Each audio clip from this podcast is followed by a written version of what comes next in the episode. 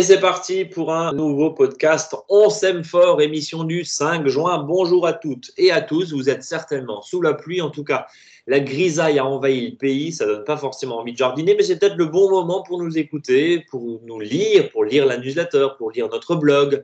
Pourquoi pas? En tout cas, lui, il n'est pas tout mouillé, il a séché depuis hier. C'est Eric. Salut Eric.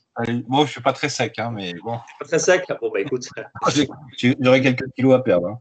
Ah, bah, grand bien d'en face. On verra ça. On, verra ça. De toute façon, euh, vu les vacances qu'on va avoir cette année, on, est, on est un peu sauvé, on va dire. Bon, Eric, je le rappelle à tous nos auditeurs qui ne te connaîtraient éventuellement pas encore. Tu es consultant, conseiller en jardinage naturel auprès des collectivités locales. Tu aides donc euh, les communes euh, et les groupes de citoyens aussi à mettre en place des jardins potagers ou fleuris pour rajouter un petit peu de verdure et produire de la nourriture selon la formule consacrée. Voilà, on va dire ça comme ça. On est dans le jardin nourricier, c'est ça. On reste dans le jardin nourricier, même si nourricier ne veut pas dire exclusivement des légumes. Tu aimes beaucoup, tu aimes, tu aimes semer, et tu aimes semer fort, notamment des fleurs. C'est ça, tout à fait. On est, d'accord.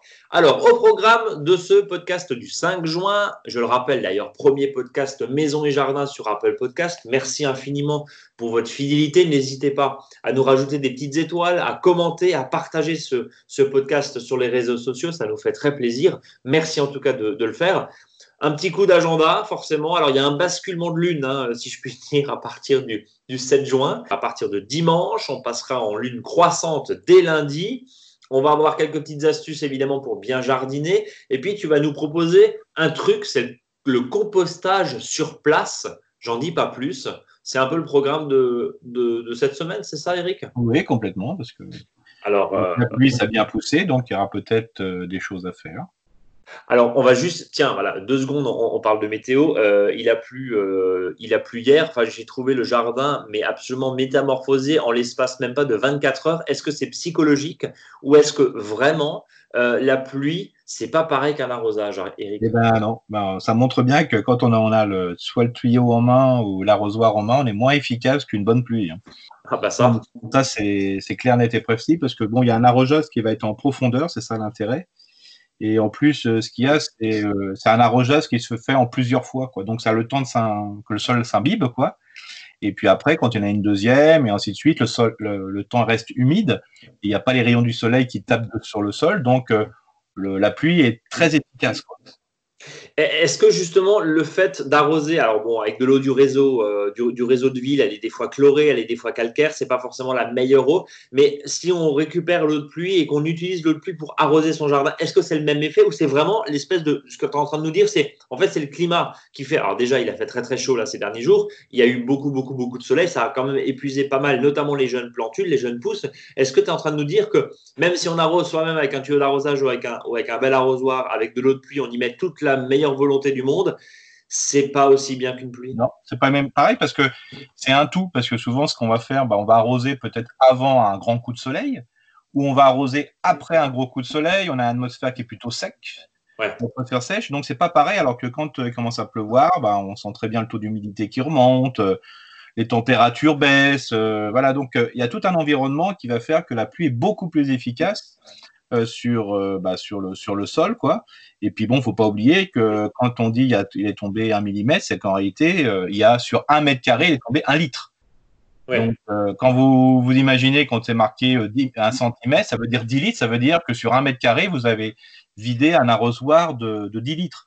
Donc, est-ce qu'on arrose autant quand on arrose le jardin, en sachant que des fois, on va arroser que la plante et non pas l'espace qui va être à côté de la plante?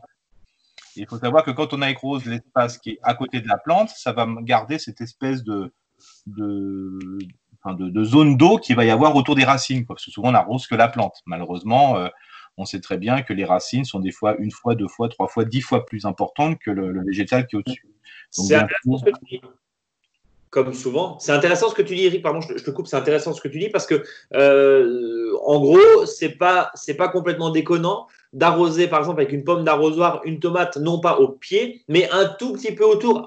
Évidemment, on ne touche pas les feuilles, bien sûr, hein, ça, je pense que tu, es, tu es d'accord, mais c'est intéressant peut-être quand même d'arroser un petit peu la périphérie. C'est comme un arbre, ça n'a aucun intérêt de l'arroser au pied. L'idée, c'est de l'arroser vraiment aussi en périphérie parce que les racines sont. C'est ça ce que tu bah, on, prend l'exemple des Oya, hein, je vous rappelle, c'est euh, l'espèce de brique. Euh, euh, voilà, une espèce de poterie euh, qu'on met dans le sol et qu'on remplit d'eau. Bah, la, poterie, elle n'est pas dans la racine. La poterie, elle est à proximité des plantes et c'est les racines qui vont vers cette source d'eau euh, qui va se libérer au fur et à mesure, hein, par capillarité. Donc, c'est ça, c'est ça l'intérêt, c'est que ben, la racine, à ce moment-là, le chevelu racinaire ben, s'agrandit et on sait très bien que plus le chevelu racinaire est grand, plus, il y aura la, plus la plante va chercher euh, des nutriments et plus elle, euh, elle aura trouvé des sources d'eau. Donc, euh, souvent, quand on arrose qu'à un seul endroit, ben, ça, la plante va se réfugier, enfin, les racines des plantes vont aller qu'à cet endroit-là où il y a l'eau. Donc, c'est, c'est, ça l'intérêt, quoi, de, de, pouvoir avoir un arrosage un peu global. D'ailleurs, même des fois de le goutte à goutte, le goutte à goutte tombe pas forcément juste sur la plante. La, le goutte à goutte tombe à proximité, quoi.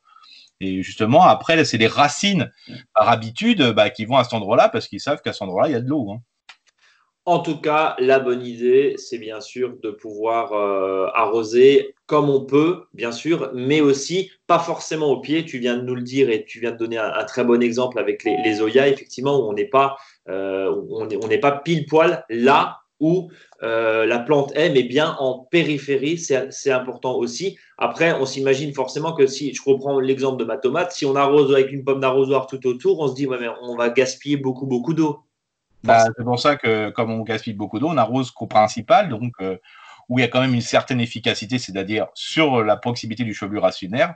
Et c'est pour ça que quand il pleut, on voit tout de suite la différence. C'est ça. L'explication, voilà, pourquoi le jardin est resplendissant après une pluie. Et eh ben, euh, finalement, euh, il n'y a pas que du mauvais quand le ciel est gris. Alors, merci en tout cas pour ce point météo, cher ami. On, va juste revenir rapidement sur notre calendrier lunaire. Alors, encore une fois, quand la lune est descendante, on plante et on repique. Quand la lune est montante, croissante, c'est une période idéale pour semer. que nous dit le calendrier, Eric? Bah là, jusqu'au 7 juin, bah, ça descend, donc on plante, et à partir donc du 8, donc de, lundi, on sème. Et ça, là, on est un peu tranquille parce qu'on a jusqu'au 30 juin après. Donc euh, vraiment, euh, on va rentrer euh, la semaine prochaine dans une, dans une phase vraiment de semis. Et ça tombe bien, on a plein de choses à faire. Alors justement, donne-nous quelques, quelques pistes. On, peut tout semer. Alors, on ne va pas détailler ici les jours racines, les jours feuilles, les jours. Non, non, non, voilà, c'est pas. Euh, allez voir sur Internet, il y a, des calendriers qui le, font, qui le font très bien et on va essayer de rester euh, très synthétique. Mais en tout cas, ce qu'il faut retenir, c'est dès lundi, on peut semer, en tout cas, la lune est croissante, c'est la période idéale, encore une fois, si on y apporte, si on attache de l'importance à, ces rythmes lunaires, euh, on va pas se faire punir par euh, l'épouvantail, comme on dit, si on plante le 9 juin en pleine période croissante. Non, non, non, voilà, non, bien sûr. Non, mais là, c'est ce qui est vraiment intéressant, c'est que ça, c'est vraiment le, il y a un bon phasage parce que en réalité, bon, ça fout peut-être le moral à zéro là, mais on commence à travailler sur la deuxième partie du jardin, hein, parce que la deuxième partie du jardin, pour moi, euh, bon, ça, la première, ça va jusqu'à début juillet. Et à partir de là, on rentre dans la deuxième qui va préparer euh, ce qu'on appelle les légumes d'automne et d'hiver. C'est-à-dire les poireaux Les poireaux. Euh, donc, c'est pour ça que là, dans les, dans les semis, bah, il on peut encore semer des, de tout ce qui est, je veux dire, les choux fleurs, enfin les choux à fleurs, donc avec le chou-fleur, le brocoli, le romanesco. Après, il y a aussi tous les autres choux paumés ou à feuilles, chou cal et compagnie. Donc, Là, on va semer là, la semaine prochaine pour préparer euh, l'hiver. C'est ça qui est, euh, qui est, assez intéressant. Après, ça va être aussi les choux raves, les choux navets, qu'on appelle les choux euh, tabaga hein, pour les choux navets. Là, c'est pareil, c'est la, la bonne période pour les semer. Et donc, voilà, on commence. Bien sûr, on va peut-être pas forcément tout de suite faire des, navets jaunes. Hein, on peut encore attendre parce que ça, ils ont une pousse rapide. Mais on sait très bien que les choux, bah, c'est un petit peu plus long, donc c'est vraiment le bon moment. Alors après, bien sûr, on, vous avez parlé de, poireaux. Ben, les poireaux, bon, ça c'est plutôt du repiquage, mais ça, comme ça sera, on les repique en principe début juillet hein, pour les, périodes, euh, je dirais, euh, automnales et hivernales, ben, ça tombe bien parce qu'à le 30 juillet, on peut, on pourra repiquer. Et on pourra aussi repiquer nos choux qu'on a semés avant. Donc voilà, on est vraiment dans un phasage qui est vraiment super intéressant. Et puis bon, en ce moment, le roi des semis, c'est quand même le haricot vert, quoi. Hein. Là, Le sol est chaud parce que quand même il a fait chaud, euh, voilà, même des, je dirais même euh, des températures estivales jusqu'à présent, donc le sol est hyper chaud. Là, le sol est mouillé. Alors là, euh, je vous invite vraiment lundi, si vous semez des haricots verts, en 3-4 jours, c'est levé. Quoi, hein. Donc là, il n'y a vraiment pas de souci.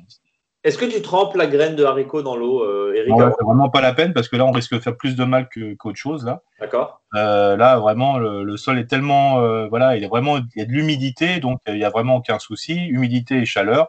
Il suffit bien sûr de faire un bon arrosage avant. Et puis, comme souvent je le dis pour le haricot vert, faut vraiment pas le, faut vraiment pas presque pas le recouvrir. Un centimètre de terre, hein, ça suffit.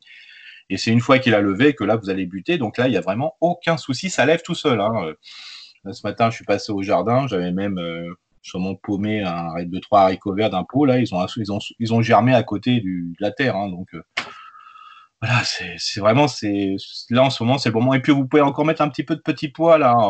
bien sûr, s'il fait vraiment une température estivale comme l'année dernière à partir du 15 juin, bon, ils seront foutus parce qu'ils seront trop secs. Mais on peut imaginer qu'on peut avoir un, je dirais un, un fin de printemps et un début d'été un peu voilà chaud mais sans plus. Voilà, ça permet d'avoir des haricots, alors plutôt mettre des haricots nains hein, pour que ça pousse rapidement plutôt que des haricots, des pois hein, qui sont un peu plus longs à venir. Donc, euh, comme dit, c'est vraiment en ce moment la bonne période. Et puis, bien sûr, les fameuses betteraves rouges, euh, voilà, les blettes. Euh, les blettes, faut, voilà, faut, on croit souvent que ça pousse rapidement, mais si vous pouvez déjà les semer dès, à présent, c'est vraiment très très bien. Et puis, même gustativement, la blette n'est pas forcément qu'un légume entre guillemets d'automne ou d'hiver c'est très rafraîchissant à manger avec des tomates ou des grillades, euh, même froid. Hein, c'est vraiment, et puis surtout quand on est dans les blettes, ce qui est assez intéressant, c'est que souvent, bah, même si vous semez clair, on sème de trop, bah, vous pouvez imaginer que les becs que vous avez retirés pour éclaircir les, lignes ou les plates-bandes, hein, je vous rappelle, les blettes, il faut au moins qu'il y ait au moins 30 cm entre chaque blette pour qu'elle puisse bien s'épanouir euh, bah, faut savoir que ça, ça va servir vraiment comme pousse tendre. Hein, et vraiment, là, quand vous les cuisez, vous n'avez même pas besoin de vous couper le, la racine, vous les lavez, et puis c'est tout. Hein. Il n'y a pas besoin de faire autre chose. Hein. C'est tellement fin que ça, cuit vite fait. Et là, c'est vraiment très intéressant, comme pour être le mesclin pour la salade. Quoi. En tout cas, on te sent très enthousiaste. Euh. Oui, non, mais là, c'est. Là, quand il y a des périodes comme ça, c'est vraiment. Euh, là, euh, là, ça foisonne. Et puis là, on voit vraiment aussi les graines qui se. De l'année dernière, qui, ont été, qui sont restées dans le sol parce que peut-être que vous avez laissé une salade euh, voilà monter ou peut-être des blettes monter ou je sais pas. Alors là, euh, là en ce moment il y a le bon tempo et là vous voyez tout lever quoi. C'est vraiment fabuleux quoi. Euh, Eric, je, reviens un petit peu sur euh, les euh, semis. Tu, nous dis dans, la newsletter d'ailleurs que vous recevez, d'ailleurs, abonnez-vous, hein, rendez-vous sur monjardinbio.com, vous vous abonnez à la newsletter pour recevoir les, précieux conseils d'Eric. rendez-vous tous les vendredis, allez, vers 17h dans votre boîte mail. Tu, nous dis on peut semer en pépinière ou en godet ou sur plaque de semis. en gros, les betteraves, hein, je, me, souviens, tous les choux, les fenouilles, certains font aussi la salade. Euh, éventuellement, c'est quoi l'avantage? Quand tu les repiques, c'est mieux qu'en pleine terre? Non, bah disons que globalement, ça serait mieux en pleine terre, en pleine terre parce que ça correspond au milieu de vie de la plante tout de suite, quoi. Mais il faut savoir qu'il n'y a pas de surveillance, quoi. Et donc, euh, souvent, c'est plus facile de l'avoir à côté de chez soi, euh, en godet et autres. Et puis après, pour le repiquage, ça évite des fois de, de repiquer racines nues. Alors, bien sûr, ce que vous pouvez faire avec les choux, c'est déjà, par exemple, de dire, bah voilà, je prépare une ligne de choux et tous les 50 cm, je mets euh, deux, trois graines. Et après, vous laissez le, plan le plus beau. Pareil pour les navets, vous pouvez dire, bah là, je vais semer tous les 10-15 cm, voilà, une ou deux graines, trois, quatre, et puis après, je garde le plus beau. Mais le problème, c'est que si vous avez envie de repiquer, et on sait très bien que le repiquage racine nue, bah, quand euh, il fait des chaleurs importantes, c'est compliqué. Très compliqué. L'année dernière, c'était impossible. Quoi. Il fallait, il fallait l'impression de mettre un goutte à goutte euh, pendant toute la journée quand vous repiquez racine nue. Quoi, hein. Donc, euh, si on peut le faire en godet, bah, c'est mieux en sachant que, bien sûr, en godet, des fois, ça pousse un peu moins bien. Quand, vos godets à vous, hein, je ne parle pas des mini-mottes des professionnels où là, il y a toutes les conditions qui sont faites au niveau fertilisation, fertilité, enfin, fertilisation plutôt à ce moment-là, euh, de la mini-motte. Mais sinon, voilà, c'est pratique. Et bien sûr, la salade, il est clair que si on sème de la salade sur un sol, voilà, elle va mieux lever que si vous le faites en mini-motte ou en, je veux dire, en godet. Mais c'est beaucoup plus facile après quand vous allez repiquer pour éviter de, subir le coup de chaleur. Quoi. Alors, euh, bon, moi, je vais juste parler parce que tu m'as conseillé euh, au printemps dernier d'essayer des, betteraves rouges en plaque de semis. J'ai pu récupérer une plaque de semis et, franchement, moi je trouve ça génial. Je parle juste des betteraves rouges. Hein. Je trouve ça absolument génial parce que tu n'es pas obligé de les éclaircir. par contre, effectivement, c'est impératif d'une de les arroser tous les jours, vraiment pendant au moins une dizaine de jours pour qu'elles reprennent bien et de ne pas le faire si tu as un soleil de plomb, parce que là, euh, c'est brûlé en, même pas 6 heures. Euh, mm. je, suis assez d'accord et, je te, et je te rejoins, mais c'est vrai que de, faire des betteraves rouges et ensuite de les repiquer, elles sont absolument magnifiques. Et d'ailleurs, bah, les pépiniéristes en proposent aussi à repiquer comme ça. Hein, donc mais, mais c'est vrai que entre les betteraves rouges en pleine terre, et puis tu n'es pas embêté avec les mauvaises herbes, etc. C'est clair. Et souvent, quand on parle plaque de semis, il ne faut pas oublier que la plaque de semis ne suffit pas il faut aussi, euh, bah, je veux dire, le, bloc entier, c'est-à-dire l'endroit où vous allez mettre la plaque de semis de manière à mettre de l'eau dans ce, euh, je veux dire, dans ce, dans ce réceptacle, quoi, et vous allez poser la plaque de semis dessus de manière que ça nage un petit peu dedans. Oui, parce que ça, sèche, en trois heures. Hein. Voilà, ça va sèche très rapidement, et le but du jeu, c'est de ne pas arroser la plaque de semis en principe. Ouais, en principe, ça devrait remonter par le dessous, comme font les professionnels. Quoi. Voilà. Ouais, c'est ça. Il faut, compter, euh, je dirais, entre une plaque de semis, mais vraiment solide, et puis, euh, pareil, un réceptacle, il faut compter à peu près 7 euros. Voilà, hein, on, s'en sort, 7-8 euros. Bon, ça vaut peut-être le coup euh, d'en acheter voilà, 3-4, et puis vous êtes tranquille pour 10, 15, 20 ans parce que ça s'use pas. Tiens, quoi, évidemment. Après, euh, d'éviter, euh, moi je les ai récupérés auprès, auprès d'un maraîcher. Euh, ils, en ont aussi en polystyrène, peut-être à éviter en polystyrène parce que ça, ça s'effrite très rapidement. Il y en a un peu partout dans le jardin, c'est pas forcément bien, mais des plaques de semis en, Enfin, ça, tu les as une vingtaine d'années sans aucun problème en plastique dur. même là, vous pouvez, euh, je suis allé chez mon, mon, mon, horticulteur préféré ce matin, bah, il a aussi des fois euh, des plaques où il met des, les pots dedans pour que ça tienne mieux. Quoi. Bah, dans ces plaques-là, même s'ils ne sont pas parfaites, hein, des fois il y, a 16, il y a 16 trous, 20 trous, 30 trous, bah, ça peut aussi servir comme plaque de semis et ça, vous les gardez 4-5 ans. Parce que souvent, on parle de, euh, voilà. C'est du recyclage, donc voilà, hein, c'est même, c'est même des fois très intéressant. Et voilà. Alors bien sûr, on, on peut avoir tous les systèmes on le voit sur Internet, euh, sur Facebook et compagnie, de dire, bah voilà, on peut semer dans des œufs, dans des. Voilà, ok, je, suis d'accord, ça, marche très très bien. Mais si vous récupérez, je dis bien, peut-être pas forcément d'acheter, si vous n'êtes pas professionnel ou semi-professionnel, mais récupérer, c'est pas, c'est déjà bien. Je dirais, euh, à moins d'être un ultra sans plastique, je comprends aussi. Mais euh, voilà, on peut. La récupération, c'est pas mal non plus. Il y a aussi certains qui, le font dans des, euh, dans des rouleaux de, papier toilette. Alors, euh, vu, la, vu la pénurie de papier toilette pendant le confinement et juste avant le confinement, il doit y avoir plein de rouleaux là qui, qui, qui doivent s'amonceler chez les gens, chez certaines personnes. Bah, ça aussi, ça peut servir de mini. Euh, de, de mini voilà, et puis tant qu'on n'est pas dans le besoin, c'est bon. Tant qu'on n'est pas dans le besoin, c'est bon. Tiens, bah tiens, tu fais ton malin, hein, cher Eric.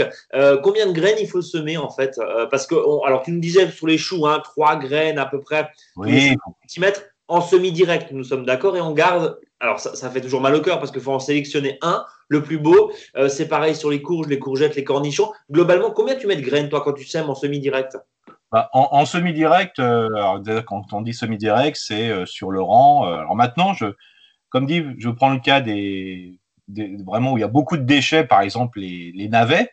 Maintenant, c'est je me, je, me, je me, prends une réglette et puis après je prends le tempo. Bah, c'est tous les 10 cm, je mets 2-3 graines. D'accord. Et après, tu sélectionnes le plus beau. Voilà, c'est ça, exactement. Parce qu'en principe, des fois, sur, euh, sur du navet, euh, on fait une lignée et puis on en, on en, garde un et on en jette 20. Hein, donc, euh, c'est ça. Alors que là, bah, ça permet de, voilà, de, sélectionner. Et puis, bah, des fois, ça peut arriver que les 4-5 graines, ça marche pas. Bah, tant pis, il y a un trou, bah, on met un autre légume. Hein. Ouais, tu mets une salade, comme tu as l'habitude de faire. Les haricots verts, tu mets combien? Bah, Les haricots verts, moi, j'en mets 4, 5, 6. De toute façon, il faut savoir, c'est une graine tous les 3 cm si vous le faites en ligne. D'accord. Ça veut dire que si vous, mettez, euh, si vous en mettez tous les 25 ou 30 cm, bah, vous pouvez aller de 5 à 10 graines. Hein. D'accord. Et... Et puis pour tous les, tout ce qui est courge, parce qu'en ce moment on peut mettre les courgettes aussi, les concombres et compagnie, bah, l'intérêt c'est qu'il suffit de mettre deux graines sur place, hein, c'est-à-dire que même en place, c'est-à-dire que si vous avez décidé de mettre un concombre par exemple que vous palissez sur un, sur un grillage, vous les allez mettre tous les 60-80 cm, hein, de manière qu'après ils puissent bien se développer. Si vous le faites en pleine terre et vous le laissez ramper, c'est un tous les, tous les mètres. Hein. Bah là, c'est pareil, vous mettez deux graines tous les 60 cm.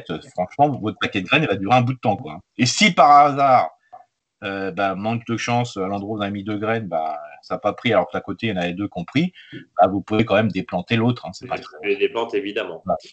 Donc c'est pour ça que hum, ça c'est vraiment facile. Alors bien sûr, souvent ce qui est le plus compliqué, et même moi j'avoue j'ai vraiment encore des problèmes, c'est avec le semis de carottes. Hein. J'ai du mal à l'avoir très très clair. Voilà. Bon, bah écoute, euh, même avec du sable, même avec du marc de café, même avec toutes les ah astuces. mais même avec ça, alors des fois on est un peu surpris parce que des fois on a un semis de, de carottes, parce que là je, vous rappelle, hein, là on ne peut pas récupérer ces graines, hein, il faut les acheter parce que voilà, sinon si vous récupérez vos graines de carottes, et si vous avez un jardin qui conduit naturellement, vous avez de la carotte sauvage à côté, vous avez euh, une moitié de carottes sauvages dans vos, dans vos semis de graines. Hein, donc, euh, carottes sauvages, il n'y a pas grand-chose à grailler dessus. Donc, euh, ben là aussi, bah, des fois, vous vous dites, ah voilà, c'est peut-être des vieilles graines, des trucs comme ça. Et, vous faites avoir à chaque fois. Quoi. Moi, je suis. Voilà. Bon. Mais il faut progresser. Comme ça, ça permet, il y a encore un taux de progression qui est important. Mais c'est ça qui est génial et on apprend évidemment, entre autres, avec ce podcast et tes précieux conseils, Eric, et ton, enthousiasme aussi, mais on apprend aussi à différentes euh, astuces, différentes techniques. Et là, tu vas nous parler, pour cette troisième partie de ce podcast, du compostage sur place. C'est ce que je disais euh, en préambule de, de cette émission. Qu'est-ce que c'est? Qu'est-ce que tu veux nous faire faire là, Eric? Alors, le, principe de base, c'est que souvent, ben, on manque un petit peu de déchets pour garder en surface, euh, voilà, ce qu'on peut appeler du paillage, quoi. Mhm. Et il y a un paillage qui est vraiment très efficace, c'est que quand on ramasse ses légumes, on les cueille, on les arrache, euh, voilà.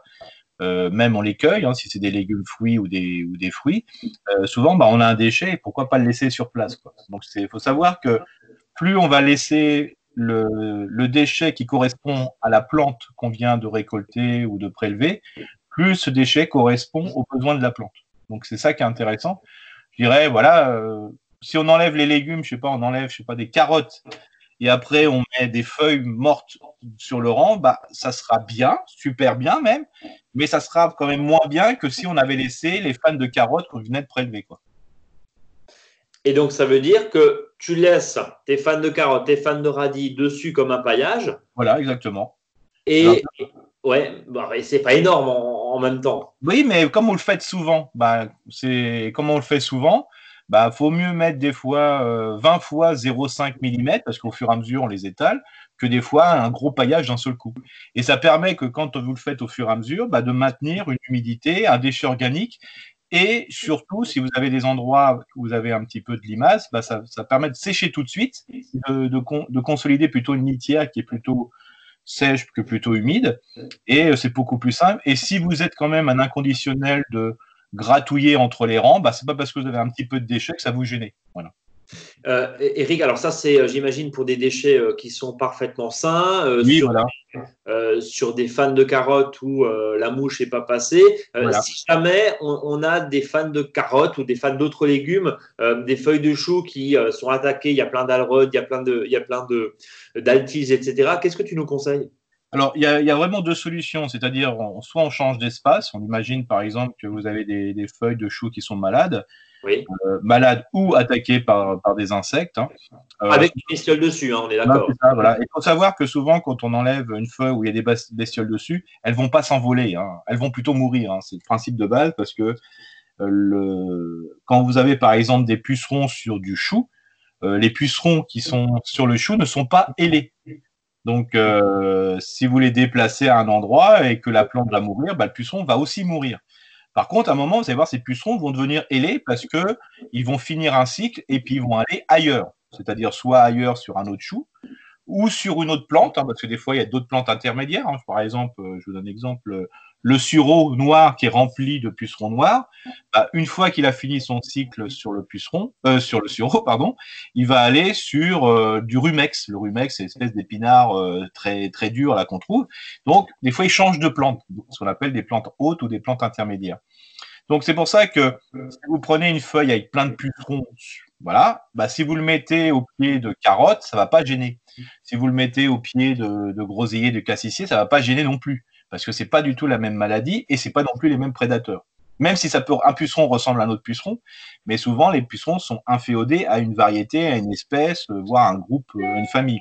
Donc il n'y a pas de souci. Donc c'est pas très grave derrière de soit de croiser au pire, soit même changer d'espace, c'est-à-dire euh, de tête. Hein, tu prends des feuilles ou tu prends des fans par exemple euh, de radis où il y aurait éventuellement du puceron, et puis on met par exemple euh, au, pied des fraises, on change d'espace. Ça c'est pas très grave, c'est ça? Non, non, pas, du tout. Hein. C'est par exemple là. Ce qui peut arriver, c'est que bon, souvent, bah, les cerisiers, il y a plein de trous dedans. On appelle ça cylindrosporiose. Bah, c'est que ces feuilles-là, vous les mettiez après, vous les ramassez, et puis vous les mettez euh, entre les rangs de haricots verts ou entre les rangs de navets ou de choux, ça pose Il n'y a pas de risque. Non. D'accord. Par contre, si vous pensez qu'il y a un risque, parce que voilà, bah, ces feuilles-là, mettez-les au compost. Mais par contre, il faut que vous ayez un compostier euh, qui soit, le compostier, je vous rappelle, hein, c'est le bac à compost. il faut qu'il y ait un compostier où ça chauffe dedans. Donc, ce que vous pouvez faire, que si vous mettez euh, des déchets qui sont malades et si vous avez encore un doute, bah, mélangez-le avec un peu des, déchets verts, fins, humides et azotés, qui est par exemple la tonte de gazon. Alors, je dis jamais, je dis toujours, faut jamais mettre de tonte de gazon dans un compostier.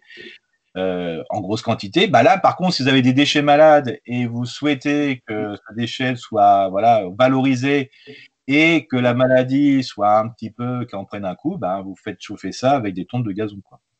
Et ça permet derrière d'éliminer, euh, puisque le gazon euh, chauffe, forcément, la fermentation chauffe, le tas de compost chauffe, euh, et ça permet d'éliminer les, les, parasites, les maladies. Et, et autres. D'ailleurs, bon, il y, a, y, a une astuce aussi, c'est bien l'aérer, je crois, un compost. Hein, c'est ça, voilà. Bah, c'est comme pour un feu, hein, globalement. Plus vous mettez de, de l'oxygène, plus votre feu il brûle. Bah là, c'est pareil, pour que ça chauffe et que vous ayez une jolie fermentation, il ben, faut mettre de l'oxygène. Quoi. Donc euh, voilà, c'est simple. Donc quand, on met de l'oxygène, ben, c'est brassé. Donc c'est possible, même sur un tas de taille moyenne. Alors évidemment pas sur euh, pas sur l'équivalent de, de, de, 3 seaux euh, de, de 3 seaux de 20 litres, bien sûr, mais sur un tas, on va dire d'une composition moyenne d'un jardin moyen, il y a possibilité que ça chauffe quand même. oui, même, même dans un compostier, hein, si vous rajoutez 5 à 10 cm, des fois ça, ça chauffe, il hein, n'y a, a, pas de souci. Si vous ajoutez beaucoup de je dirais justement de, bah, d'azote, hein, d'azote, donc euh, les déchets vin, vin, fin et vert. Donc ça, c'est intéressant. Et pour accélérer un petit peu, bah, vous pouvez mettre un accélérateur de compost dedans, et un des accélérateurs de compost le plus efficace, c'est faire pipi dedans. Ah bah, pourquoi pas. J'avais lu aussi le, alors du purin d'ortie. Est-ce que c'est vrai? Exactement. Bah c'est pareil. Hein. De toute façon, le purin d'ortie, quand vous le laissez un peu trop longtemps, ça sent l'urine de vache. Euh, parce qu'il y a beaucoup d'azote. Donc c'est pareil. Tout ça, tout dès qu'il y a d'azote, ça favorise justement le, les bactéries qui comptent souvent dans un travail de, au début plutôt sur les éléments azotés. donc tout ça, c'est des accélérateurs de compost. Hein. Il n'y a, a, aucun souci. Eh ben, on parlera euh, de faire pipi dans l'arrosoir une prochaine fois aussi, quand on parlera spécialement arrosage, parce que tu as plein de ressources et, tu nous as parlé euh, euh, régulièrement aussi. Hein, tu en avais parlé, je crois, sur, sur notre blog, où bah, l'utilisation de l'urine, il y, a pas mal de littérature, hein, d'ouvrages qui se disent, et même des, des, grandes revues, des belles revues euh, euh, comme Terre Vivante, comme Rustica, et qui se posent de plus en plus la question. Ça rebute comme ça euh, le jardinier du dimanche que nous sommes tous un petit peu. Et d'une certaine manière, bah, pourquoi pas faire pipi dans l'arrosoir? On sait qu'à l'époque, bah, quand il n'y avait pas d'engrais, c'était un moyen de fertiliser. À côté des déchets animaux, donc du fumier, beaucoup de personnes faisaient pipi dans l'arrosoir pour fertiliser leur potager, Eric. Complètement. C'est pour ça qu'il y a même des, grands, des essais sur des grandes cultures qui montrent que des fois, bah, on n'apporte pas euh, d'ammonitrate et on remplace par de l'urine et c'est le même effet. Hein. Donc euh, il y a pas mal de travaux là-dessus, mais bon, bien sûr, c'est comme pour certains médicaments pour le Covid, il faut qu'il y ait des vérifications il faut qu'il y ait des vérifications et des essais.